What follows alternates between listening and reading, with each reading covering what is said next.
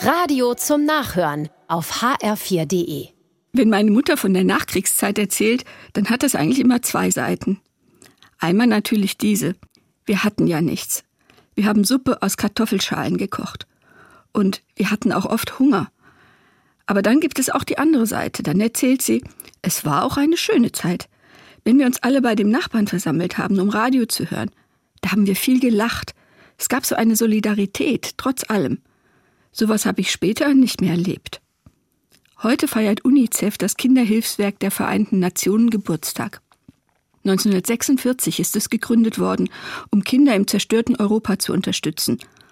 Heute unterstützt UNICEF Kinder und ihre Mütter in über 190 Ländern der ganzen Welt. Viele von ihnen fliehen, auch zu uns. Neulich hat mir in der Straßenbahn eine Mutter mit ihrer vielleicht fünfjährigen Tochter gegenüber gesessen.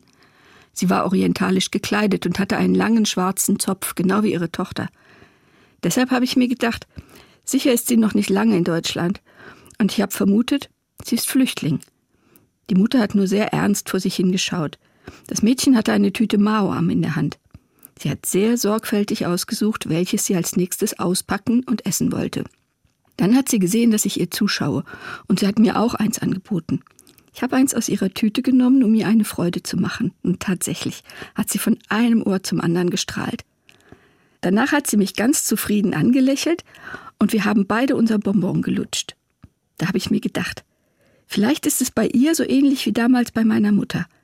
Sie bringt natürlich ihre Angst und ihre Erinnerungen mit, aber ich kann sehen, sie kann die kleinen Freuden genießen.